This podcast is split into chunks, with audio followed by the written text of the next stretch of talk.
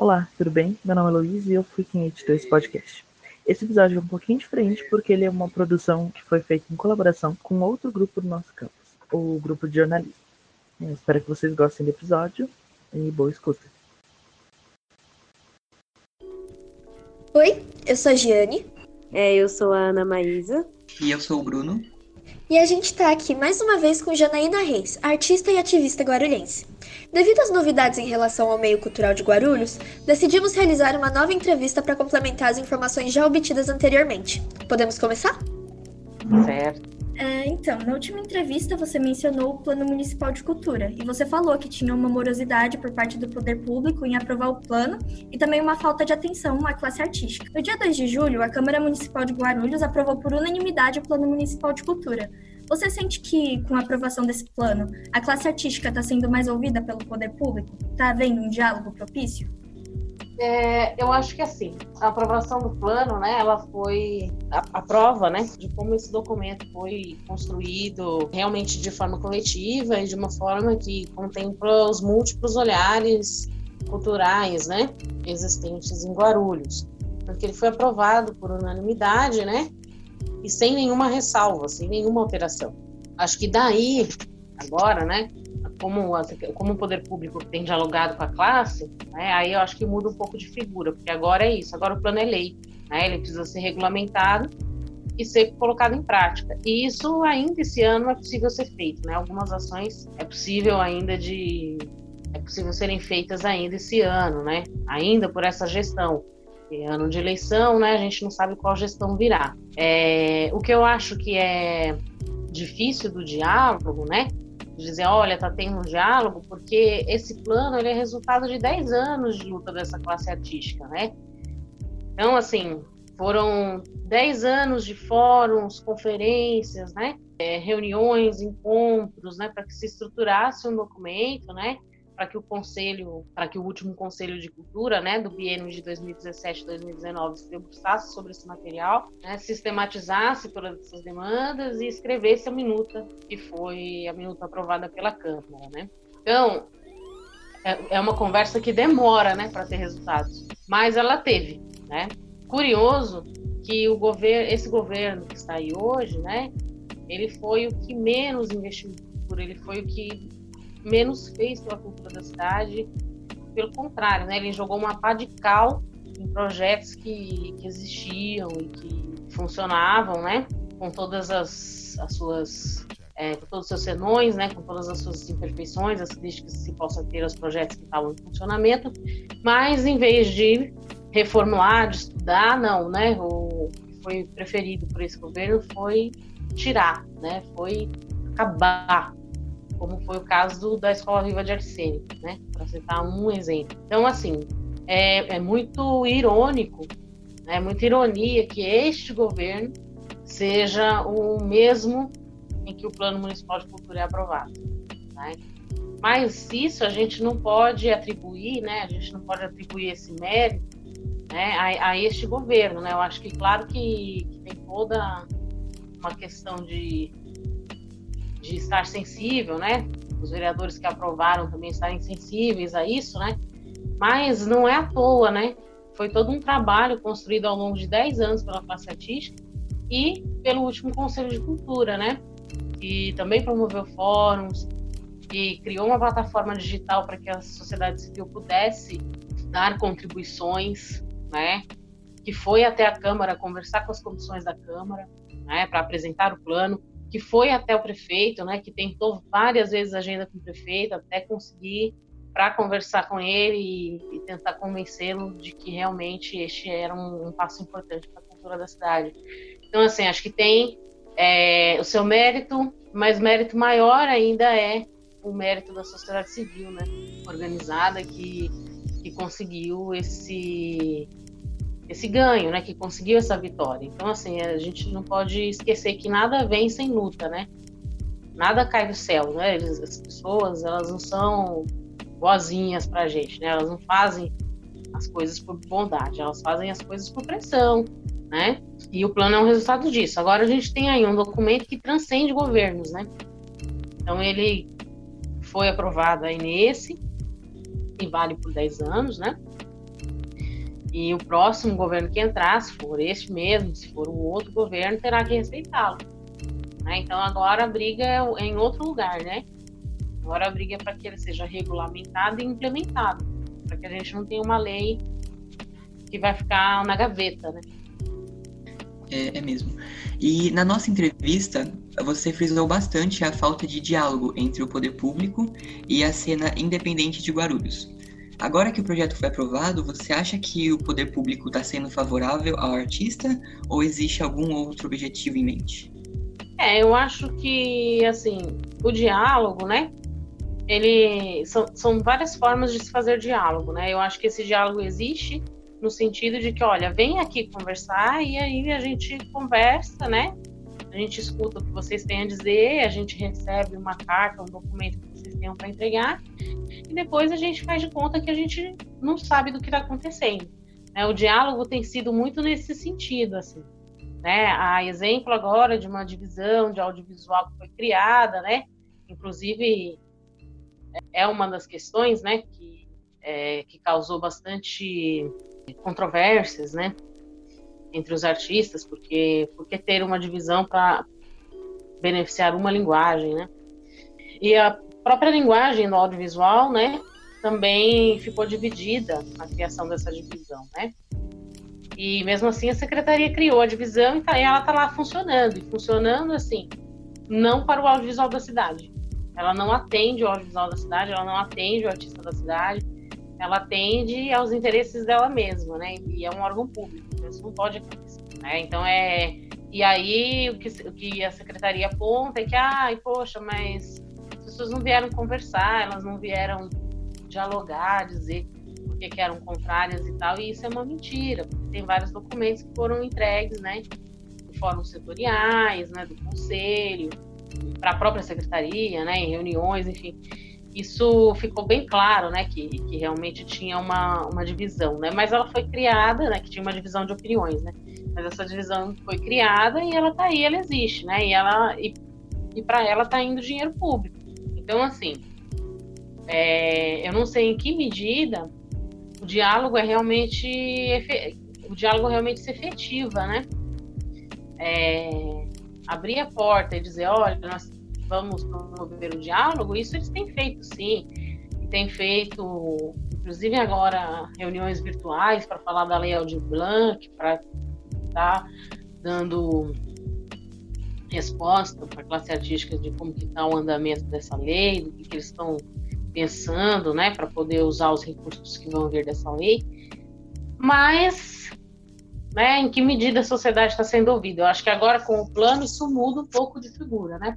A esperança é que agora com essa aprovação do plano, né, que ele seja regulamentado e implementado, né?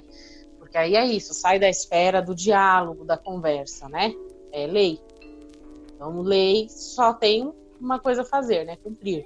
Claro que, assim, são espaços importantes que a sociedade civil precisa ocupar, né? Que é o Conselho de Cultura, estar acompanhando os fóruns e as conferências de cultura, porque é lá que as coisas, né, são acompanhadas, fiscalizadas, né? É o Conselho de Cultura agora que vai fiscalizar a execução desse plano. Então, assim, ele tem mais do que nunca uma função importantíssima, né? Então a sociedade também precisa cobrar esse conselho, pressioná-lo, né, e, e fortalecê-lo, né, se aproximar dele, para que ele tenha forças realmente para fiscalizar, né, para cobrar ações do poder público, para fazer espaços de diálogos que são realmente efetivos, né? Porque senão é isso, um espaço de diálogo vira um espaço esvaziado, né? Um espaço esvaziado de sentido prático, né? Você vai lá, fala, fala, fala, a pessoa te escuta, te escuta, te escuta, às vezes rebate alguma coisa que você fala, mas no final das contas, tudo que você falou não foi realmente ouvido. Sim, sim, realmente. É, agora, Janaína, em meio a essa pandemia que a gente está vivendo, você acredita que ela teve alguma influência nessa decisão da aprovação do Plano Municipal de Cultura? E se sim, quais foram essas influências? É, eu acho que a pandemia ela atrasou, né? Eu não acho que ela teve uma influência no sentido bom, né, de, de fazer com que essa lei fosse aprovada e tal. Eu acho que ela teve num sentido ruim, né? Porque da outra vez que nós nos falamos, inclusive, eu comentei justamente disso, né? Dessa morosidade e que isso se agravou no período de pandemia, né? Porque aí suspendeu trabalhos, né? as coisas foram sendo empurradas, várias outras pautas que foram aparecendo também, que eram pautas emergenciais, né? Que precisavam ser discutidas na frente né, é, do plano. Então, assim, é, acho que foi, se influenciou foi nesse sentido. Mas, é, que bom, né? Que ótimo que saiu ainda esse ano, e mesmo nesse contexto de pandemia que a gente vive. É, e também na nossa entrevista você comentou um pouco sobre o Plano Municipal de Cultura. Você falou, né, como ele foi construído e alguns dos problemas que ele visava amenizar. E como foi fazer parte do processo de elaboração do plano? Quais foram as maiores dificuldades nessa parte de elaborar? É, o, eu fiz parte do conselho, né, nesse biênio que organizou o plano. O conselho criou, né, uma comissão especial só para o plano, né? Então tinham várias comissões, na verdade, né? É, e todas as comissões estavam com, com, seus trabalhos voltados para o plano, né? Comissão de conferência que sistematizava todas as demandas das conferências, comissão do plano, né? Que foi quem organizou e elaborou a minuta, né? Comissão de comunicação, que era onde eu estava, né? Que tinha essa função de dar os é, comunicar à sociedade, né, o andamento do trabalho, né, enfim, de chamar a sociedade para essa discussão. E aí é onde eu acho que teve a maior dificuldade, assim, né? Gente, o Conselho de Cultura ele não tem nenhuma verba, nenhuma estrutura. Então, assim, é tudo, né, é um trabalho voluntário do conselheiro. Então, o conselheiro vai para uma reunião, ele vai voluntariamente, assim, né? Ser conselheiro de cultura é um trabalho que não é remunerado né? e que também não conta com estrutura e que também não conta com estrutura financeira. E isso muitas vezes né, é complicado. Né? A Comissão de Comunicação, por exemplo, ela criou uma plataforma né, é, digital para que o plano, para que a minuta do plano que tinha sido construída e elaborada até então fosse para consulta pública. Então, assim, é, isso deu um trabalho. Eu não sou da área da informática, né? É, não sou da área do jornalismo, não sou da área do design, é, e os companheiros que estavam comigo também, no plano, também não eram. É, tínhamos um que era de publicidade, né? Então, assim, a, a maioria, né, era de outras áreas, né? Áreas artísticas, principalmente, né? É, ou da área da gestão pública, né? Que eram conselheiros do poder público. Mas a gente teve que encontrar ferramentas, né, para chegar nessa plataforma, para chegar nos jornais e ter as coisas divulgadas, para tentar entrevistas, né, em rádio, em televisão, como a gente fez, né. E aí também tem uma outra dificuldade, nenhum de nós é advogado, né?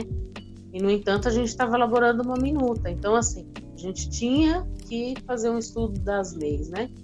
Das leis municipais, né, das leis que regem aí a questão do, dos conselhos de cultura, do Sistema Nacional de Cultura, enfim. É, a gente teve que estudar tudo isso para poder se debruçar e construir isso coletivamente, né? Porque a comissão do plano, ela era uma comissão do conselho, então todas as questões que passavam pelo pela minuta do plano, o pleno do conselho, né? Tinha que estar ciente, tinha que aprovar, tinha que contribuir, né? É, então, assim, é difícil, porque às vezes a gente não tá, é, não tem formação para lidar com certas informações, mas você acaba tendo que é, aprender, né? Aprender na prática. Então, assim, conhecimentos de legislação, né, todas essas coisas, a gente teve que, que correr atrás, né, tem que fazer o, o trabalho de casa, né. É, então, além de ser um trabalho voluntário, não é um trabalho fácil, né, é, ser conselheiro. E, e nessa situação do plano, né, não foi fácil, mas também nenhum outro conselho que veio antes da, desse, né, que, que elaborou essa minuta, teve tarefa fácil, porque todos eles também tiveram que arrumar meios de chegar na sociedade, de chamar a sociedade para dentro do conselho, tiveram que arrumar meios de estudar legislação, enfim, é, todos, né, vão passando pela mesma dificuldade. É, acredito eu, né, que a dificuldade maior é sistematizar, né, é organizar e é uma responsabilidade muito grande, né, é uma responsabilidade muito grande saber, né, é, que, que isso, né, que, que, esse documento era um documento extremamente importante para a cidade, né. Então ele foi, foi um, um processo que demandou de nós muito tempo, assim, muita dedicação, né.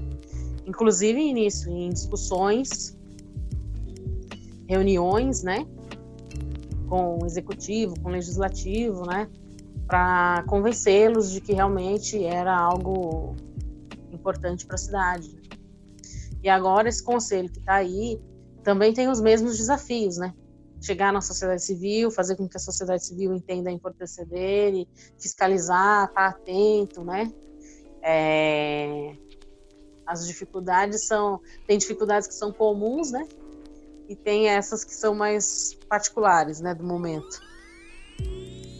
Imagino, tipo, a dificuldade aqui em Guarulhos, né, de chegar na população civil, é um município muito grande. É, então, é um município grande, isso é, isso é uma dificuldade tremenda. A gente fez. É, a prefeitura, né, ela tem um, um mapeamento pelo Grucultura. E esse mapeamento é um mapeamento que já está há algum tempo rolando né, na cidade mas essa plataforma ela não funciona em dispositivo móvel. Então assim, ah, tem que não pode ser ela a única é, forma de mapear artistas na cidade, né? Manifestações artísticas. Não pode ser ela a única forma, porque a gente sabe que ainda hoje, né, não é todo mundo que tem acesso a um computador, e se tem acesso a um computador, vai saber como fazer esse cadastro, porque ela é realmente, ela não é realmente muito simples né, para você trabalhar. Então, é, foi criado também um formulário, né, para nortear, para mapear essas manifestações artísticas, né, tanto de artistas mesmo, individuais, quanto de coletivos, né.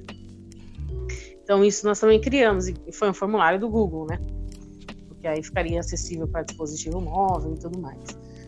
E em todo lugar que a gente ia, né, essa função de é, todos os eventos, todos os lugares que a gente ia, a gente ia e falava disso. Olha, tá tendo isso, vocês sabem? Apareçam no fórum, né? Manda e-mail para gente, aparece na plataforma, né? Para dar sua contribuição. Guarulhos é realmente muito grande, né? E tem muitos artistas, né? Muitas manifestações culturais acontecendo, né? É, porque quando a gente fala cultura, né, não é cultura só no sentido de arte, né? No sentido de artistas, né? Que, que produzem obras e tal. Mas também no sentido antropológico da coisa, né? Os patrimônios, né? Materiais, materiais, né? Modos de vida, né? Tudo isso também é cultura. E tudo isso também tem que estar contemplado nesse plano. Né? Também tem que estar contemplado nesse plano. Então, foi realmente bastante trabalhoso é, mapear tudo isso, chegar nessas pessoas, né? A gente tinha feito um formulário, né, para pegar alguns dados sobre o acesso que as pessoas estão tendo na cultura durante esse momento. E dos dados que a gente pegou, né, foram acho que umas 100 pessoas, eram só umas duas ou três que estavam cientes das iniciativas que a prefeitura está tomando, né? Então é muito difícil mesmo fazer a informação chegar. E aí tem esse negócio que você falou, né, de que às vezes não é acessível, aí se torna uma barreira também da pessoa ela não saber como fazer as coisas. Sim, é uma barreira tecnológica, né? Uma barreira sentido objetivo, né? Prático. A pessoa simplesmente não tem acesso a isso, né? Isso acontece muito em manifestações populares, né? Em artistas que são mais é, da cultura popular, né? Por exemplo, um, um senhor, né, que é violeiro, né? Ele já tem uma certa idade, ele é de uma outra geração, ele é de um outro, de uma outra geração. E aí ele não, não domina, não domina a informática, Né? E aí, como é que ele vai fazer? Né? Como que ele faz para escrever um projeto? Como que ele faz para se cadastrar nesse mapeamento? O indígena, né? Porque nós temos povos indígenas aqui, né? É... Às vezes não tem o acesso. Tem povos indígenas que têm acesso, que não têm grandes dificuldades nisso, né? Mas é a função, né, do, do poder público e aí a, a, importância do plano mais uma vez, porque ele também prevê isso, né? É justamente mapear, ofertar, né, informação, né, e também desburocratizar a máquina, né, no sentido do acesso. Então hoje a gente tem alguns editais, não municipais, né, mas estaduais, que para algumas linguagens artísticas eles é, compreendem né, que o acesso pode ser pela oralidade. Então, assim, o cara não precisa escrever um projeto, apresentar três orçamentos, e fazer planilha, e submeter com um documento escaneado pela plataforma do governo, porque isso tudo é muito burocrático, né? E inacessível para algumas pessoas, né? É... Contexto de pandemia também revela isso, né? Revela um analfabetismo digital da população brasileira, né? Escancara porque boa parte da população não, tem, não teve acesso a, esses, a isso, né?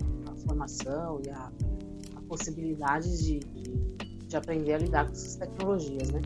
Então oferece a inscrição por meio de oralidade, né? É, de gravar um vídeo, de gravar um, um áudio, de, né? Porque tem culturas que, que são com base na oralidade, né? E a gente precisa também fortalecê-las, a gente precisa também reconhecê-las, né? Fomentá-las protegê-las, né? Totalmente. E quais vão ser os próximos passos agora que o projeto ele foi aprovado? Você acredita que vão haver novas dificuldades de diálogo com a troca de governo? Olha, eu não sei qual é o governo que vai vir, né? Então, assim, porque isso é, isso é muito difícil, né, de prever. É o... Uhum. Governos anteriores, né? Eu falei para vocês que o plano está aí há 10 anos sendo pensado, discutido, debatido pela sociedade civil. É, e desses 10 anos a gente teve governos, né, que eram, né, é, ligados aí a uma pauta mais progressista e o plano não foi aprovado, o plano não foi encaminhado no governo deles, foi encaminhado agora nesse. Né? Não sei, não sei explicar o porquê desse fenômeno, né? Porque esse governo que está posto agora, ele realmente não gosta da cultura, né? É, e também teve uma troca de de, de, de a, a, secretaria, porque tanto que a primeira ação, né, eu falo que ele não gosta da cultura, porque a primeira ação que esse governo teve foi tirar o status de secretaria, né, e tornar a cultura uma pasta, né, jogar tudo em, que era um monstrinho, né, educação, cultura, esporte e lazer. E aí realmente relegou a cultura para o segundo plano e com pessoas assim que não tinham a menor competência técnica para ocupar aqueles cargos, né? É, as coisas não funcionavam, né? Então, uma, uma, uma, outra conquista desse conselho, né, foi também conseguir é, que a Secretaria de Cultura voltasse a ter o status de secretaria, né, para que ela tivesse a sua autonomia. E é, é inegável também, né, que esse secretário que que veio, né, o Vitor, ele também deu um ganho para essas discussões porque ele tem uma competência técnica nesse sentido, né? Ele conhece, né? Quer discutir, quer debater, né? Então isso também é, é, é uma coisa que não dá para negar, né? Mas mesmo assim, eu continuo afirmando que é um governo que não gosta da cultura porque é isso. As ações culturais desse, dessa gestão foram zero, né? A, a grande conquista foi o plano, né? E ainda assim foi uma conquista, como eu disse, da sociedade civil, né? É, não necessariamente algo que o governo fomentou, né? Contratação de arte educadores, o governo simplesmente parou, né? É, Escola Viva de Artes Cênicas foi fechada, né? Nunca mais foi, foi reaberta, né? É, então, assim, é difícil. Porque nos outros governos a gente também fazia várias críticas né? É, de como a coisa estava rolando, né? Quando o outro governo, quando o outro o governo passado, a gestão passada terminou, eu estava junto com outras pessoas, né? É, brigando para receber a lei de fomento ao teatro e à dança, que o meu grupo era um dos contemplados e não foi pago. Né? Então, assim, eu encerrei a gestão anterior a essa, batendo nessa tecla, né? É, fora as outras tantas coisas, né? Tantas outras brigas que aconteceram. A própria lei de fomento foi uma, ao teatro e dança foi uma, uma briga, né? Para que acontecesse, para que ela saísse, é, para que ela se tornasse realidade, né? E aí nós entramos, né? No, nessa gestão, é, já com uma porrada que foi realmente tirar, né? o status da cultura de secretaria e, e alocá-la numa pasta junto com a educação, né? Com um discurso medonho de que aí teria mais verba, e não tem, porque a verba da educação é uma verba que vem carimbada, ela não pode ser gasta num outro lugar, né?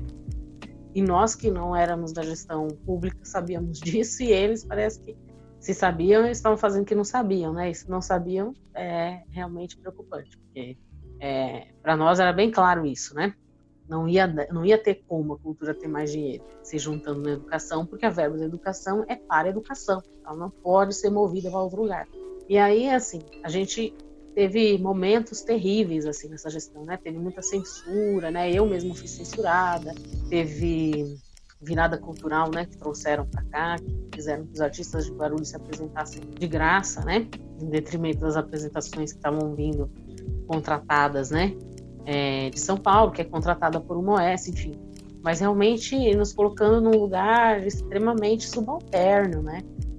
Ao que vem de fora. Isso é o colonialismo dentro do colonialismo, né? É um negócio louco, porque a gente já é colonizado, né? A gente ainda é colonizado, né? a gente se livrou do colonialismo ainda, né? Está colonizado aí de uma outra maneira, né? Mas a gente tem toda essa questão de ideia, né, da, é, dos produtos que vêm de fora, né, principalmente nos Estados Unidos e tudo mais, né, tem esse imperialismo, essa nova forma de, de colonialismo.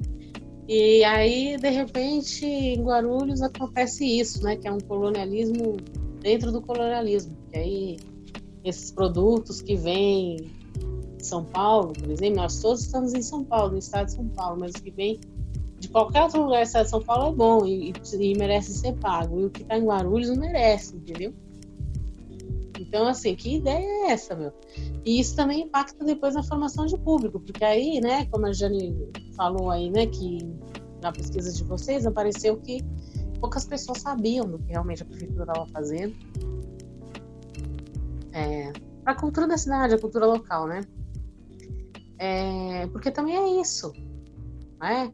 é, o poder público não valoriza isso que tem, o que tem aqui, né? As manifestações que tem aqui. É, tanto é que é isso, na verdade, na ocasião da virada cultural, né, entre outras ocasiões, os artistas que vêm de fora são pagos porque são contratados como esse, um outro processo que eu entendo, mas os artistas que estão aqui na cidade, eles são convidados a se apresentar voluntariamente, cedendo uso da sua imagem e voz né? Não foi pensado nenhuma ajuda de custo, né? Nenhum lanchinho para os caras se apresentar. Então, assim, é louco. É louco isso. Porque né, é uma desvalorização realmente do que tem em Guarulhos. Né? Em Guarulhos tem manifestações culturais riquíssimas, tem movimentos riquíssimos, né? É, todo mundo fala, né, e é inegável, né, que o cinema pernambucano, né, é uma nova onda do cinema né, brasileiro. É um cinema né, brilhante. Nos deu Aquários, nos deu Bacurau, Som Thor, né? Mas vai muito além desses filmes, né? Que são do, do Kleber Mendonça Filho. Vai muito além desses filmes. Mesmo nos festivais, você vê muita coisa desse cinema pernambucano chegando, né? Só que lá eles investiram na cultura, né? Aqui não se investe, né? E aqui nós também temos cinema acontecendo, nós também temos coletivos produzindo, nós também temos esses coletivos distribuindo, que a cidade simplesmente não reconhece. Ela chama qualquer outra pessoa de qualquer outro lugar para falar sobre cinema, mas ela não chama o cineasta que está aqui, porque parece que o que está aqui não é cineasta, não é artista, né? É, e uma das formas de legitimar isso é justamente tirando a possibilidade é, dos artistas sobreviverem do seu, da sua arte, né? É, porque aí às vezes a pessoa acaba tendo que trabalhar numa outra, né, num outro emprego, arrumar uma outra função para ganhar dinheiro, né? Porque a gente vive numa sociedade capitalista. Então é profundo o negócio, tem raízes profundas. É difícil eu dizer que se, se o próximo governo como que vai ser, né? Esse diálogo, porque pode ser que ele entre, né? É, numa perspectiva de não, é lei, nós vamos, né?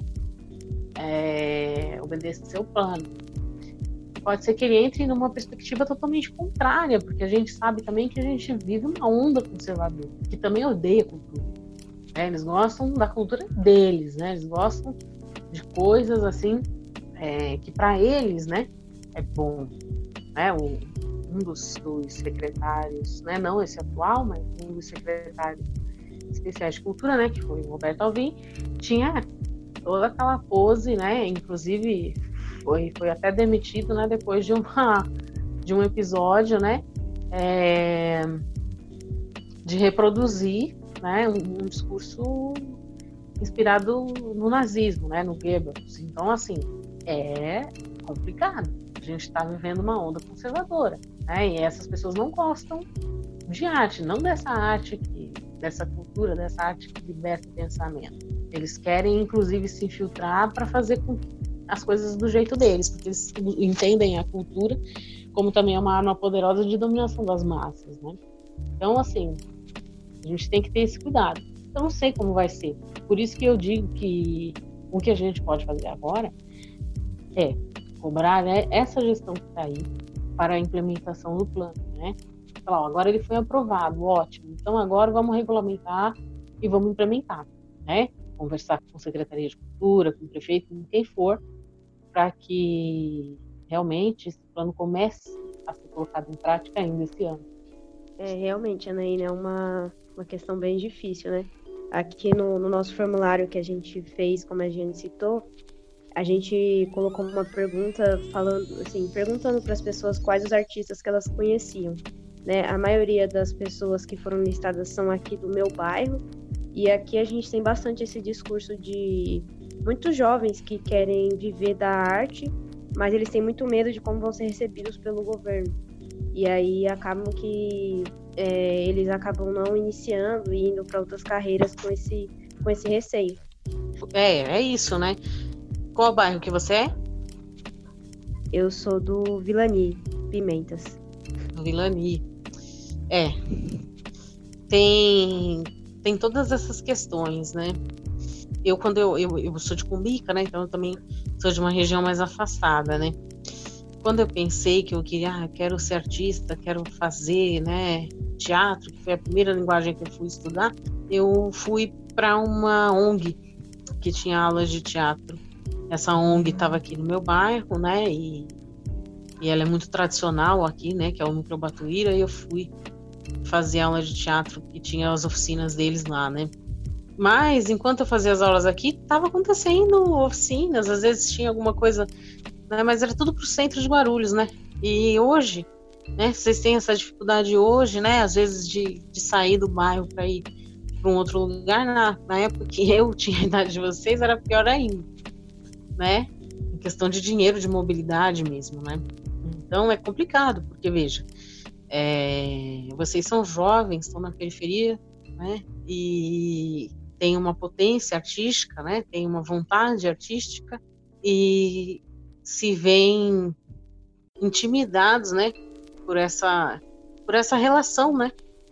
Que, que ainda nem se estabeleceu, né? Mas que vocês não veem meios disso acontecer. Então é complicado. Que eu, onde eu deposito as minhas esperanças hoje, né? E aí saindo dessa esfera, né? Para mim, é, o futuro está na arte marginal, na arte periférica. Não está em outro lugar, né? É, já estamos cansados, né? É, quando eu falei do colonialismo, né? É, que eles, poxa, eles realmente deslegitimam tudo que se faz em Guarulhos, né? É também porque nós somos periféricos. né? Porque, veja, né? Hoje mesmo estava fazendo uma pesquisa sobre mulheres no cinema brasileiro, né? E aí vem muitas coisas, mas é isso, vem muitas mulheres, né? É, com trajetórias muito interessantes e filmes belíssimos, mas são mulheres, na sua grande maioria branca, classe média, herdeiras, né, de algum outro artista. Então, assim, creio que não foi muito difícil.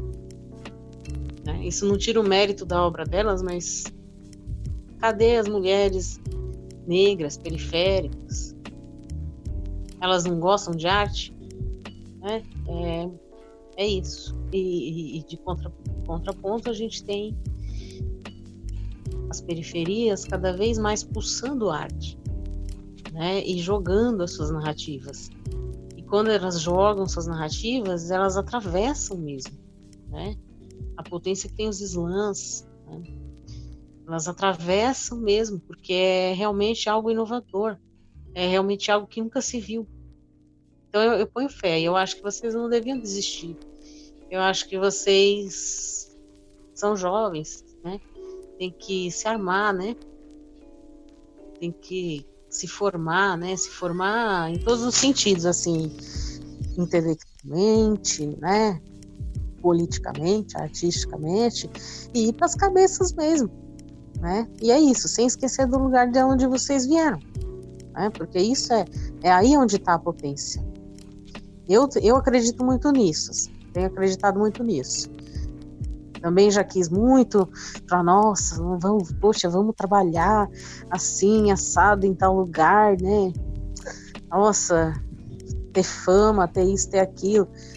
E não, depois, meu, depois você vê que não é necessariamente isso, né? Primeiro, né, nas artes dramáticas é conquista, porque é preciso ter um DRT, precisa ter um registro de atriz.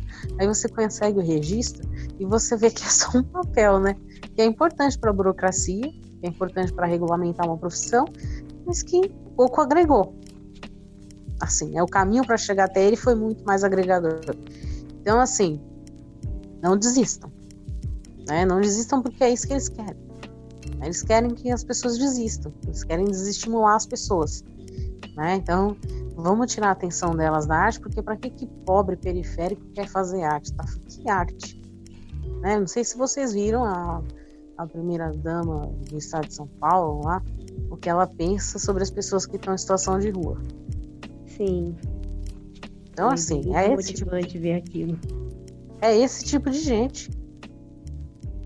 É, aquilo é um retrato né, do que, que essa gente pensa sobre quem é pobre, sobre quem é periférico, né, sobre quem está, digamos assim, abaixo deles na pirâmide, né? E é por isso que nós não podemos deixar, né, os nossos sonhos de lado, as nossas vontades de lado. Né? Sim, sim. É, e agora, como a nossa última pergunta, né, das que a gente separou aqui mais especificamente, a gente queria tratar sobre um, um, assunto que você até comentou brevemente aqui na, nas suas falas, que, que é a Lei Aldir Blanc. Né? Ela foi sancionada agora em junho e estabelece um conjunto de ações para garantir uma renda emergencial para os trabalhadores da área da cultura, além da manutenção dos espaços culturais durante a pandemia da Covid-19. E, de acordo com as pesquisas que a gente fez, né, com a estimativa da Confederação Nacional de Municípios, Guarulhos deverá receber mais de 8 milhões para aplicar em ações emergenciais no setor cultural. E diante disso, a gente de saber qual a sua opinião em relação a esse orçamento e sobre a lei em geral. É, é a lei foi uma conquista, né? Assim, porque realmente era extremamente necessário, né? Que ela acontecesse, mas ela também não vem à toa de graça, né? Ela vem também com luta, com pressão, né? Da classe artística, enfim, de parlamentares que são sensíveis à causa, né? É, só que é isso, ela, ela veio, né? Ela aconteceu, ela foi sancionada, né? Agora ela precisa ser regulamentada. Só que teve um veto, né? O presidente vetou a parte que falava sobre o prazo que a União tinha para repassar né, essa verba. Então, o que estava na lei era que a partir da que a lei fosse sancionada, regulamentada, o governo federal, né, a União, teria 15 dias para repassar o dinheiro para os estados e municípios, né? E ele vetou isso. Então, assim, ele vetou e não deu nenhum outro prazo. Então, essa lei ela ainda está em suspenso, ela não tem prazo de ser paga. Né? E ela vai ser paga via fundo, que é um outro complicador. Né? Então, assim, Guarulhos nós temos dois fundos, né? O Fundo Municipal de Cultura, que é o Fundo Cultura, e o Fundo de Políticas Culturais. O Fundo Municipal de Cultura está regulamentado em funcionamento, só que ele tem uma lei própria. Então, para receber alguma verba por ele, é, teria que ser feita uma alteração nessa lei. Né? E a, o Fundo de Políticas Culturais, ele ainda não está regulamentado. Então, ele teria que ser regulamentado de qualquer forma, né? teria que mexer é, para poder receber é, essa verba. Né? Que é uma verba que, sem dúvida, né, vai dar uma injeção aí de ânimo no setor cultural, né, porque prevê o pagamento desse auxílio emergencial, né, para artistas, né, e para artistas que não estejam recebendo o auxílio emergencial do governo, né, tem essas restrições também, né, é, é, e para espaços culturais, né, e para outras iniciativas, né, por meio de editais, de prêmios, enfim tem essa coisa, né, de que é uma injeção de ânimo, mas que ao mesmo tempo tem esse veto. Ela não tem nenhum prazo ainda de quando essa verba vai chegar aqui, né? E também, até onde eu sei, né, eu posso estar enganada, a secretaria ainda também não decidiu por qual lugar vai ser recebido isso. Né? Se vai fazer a alteração na lei do Fundo Municipal de Cultura ou se vai regulamentar o Fundo de Políticas Culturais, né? Para poder receber essa verba, né? Uma outra coisa também que é que foi dado por medida provisória, né, é o, o prazo para os municípios, para os estados e municípios usarem essa verba. Né? Então, são 120 dias, né, para usar essa verba. Se não usar, ela retorna para o estado, né, no caso do município, ela retorna para o estado e do estado retorna para a União. Então, assim, tem tem essas questões para a gente observar também, né? É, agora a pressão é realmente em saber quando ela vai ser paga, né? E em cada município, em cada estado, né? É, para que se organize fundo que vai receber, né? Por qual fundo é, esse dinheiro vai chegar, né? Tem prefeituras aí, pelo que eu vi hoje, assim, por cima, acho que na Paraíba já tem um município que falou que não vai receber o recurso. Então, assim, tem essas coisas também, né? É, realmente. Agora, para a gente finalizar mesmo, assim, é, a gente, como grupo de jornalismo, é, a gente queria saber de você, se você tem algum feedback para passar, se você tem alguma sugestão, gostaria de sugerir alguma coisa para melhorias, o que você achou das nossas entrevistas. Bom, primeiro parabéns, né, para vocês, porque é muito importante essa, essa, esse trabalho que vocês estão fazendo, né? Enfim, é ampliar, né, as vozes e os coletivos de, de mídia independente, né? Eles estão pipocando também. Inclusive, eu também faço parte de um que é o mídia remota. Eles estão pipocando, daí a importância, né, é, das pessoas terem fontes de informação seguras, né? E acho que vocês estão indo muito bem nesse caminho, né? Preocupados, né? Antenados, fazendo pesquisas, né? Voltando atrás, né? Sabendo que as matérias, elas, os assuntos não se encerram, né? Eles são dinâmicos. Então, acho que vocês estão de parabéns, assim. Eu não sei onde vocês publicam, né? Se a intenção é publicar isso, em que lugar, mas quando sair, quando tiver a versão final, eu quero ouvir, viu, gente? Se é um podcast ou ler a matéria, se for matéria. Certo. É, a gente está produzindo, assim, um, um texto, né? Ele ainda não foi concluído, mas a gente está produzindo e foi justamente por isso que a gente veio, assim, voltou atrás para fazer novas entrevistas, né? Por conta das atualizações, porque os textos eram um, baseados nas entrevistas que a gente fez com você e com a Marina. E uhum. por isso que a gente está aqui também. E a gente também está produzindo podcasts. Legal, muito bom. E vocês divulgam aonde? Vocês estão, vocês vão mandar para onde é esse material? É que no começo, né, a gente está produzindo e a gente ia colocar mesmo pela escola, né, divulgar pela escola. Só que a gente está pensando também é. em fazer um site para colocar os, as produções que a gente for fazendo. Então vocês querem continuar, né? Vocês querem ir para além desse trabalho. Sim, a gente já está pensando até nas próximas pautas já. Ah, muito bom, muito bom, é isso aí, tem que continuar mesmo. Você se gostou, né? Se gostou do formato, tem que continuar. Então, é, eu acho que a gente encerra por aqui. Se você tiver alguma consideração ainda sobre o tema ou sobre qualquer coisa que você queira falar também, pode pode falar, mas por hora a gente agradece muito a sua, sua participação né, novamente aqui, para, por ter aceitado o convite novamente. A gente se sente muito é, honrado assim, de receber você novamente no nosso grupo de jornalistas. E eu acho que é isso, né? É só agradecer mesmo por tudo, por todas as respostas, pela disponibilidade. Muito obrigada por participar de novo, Janaína. E é, boa noite. Boa noite, gente. Eu que agradeço, viu? Boa, boa noite. Muito obrigada mais uma vez.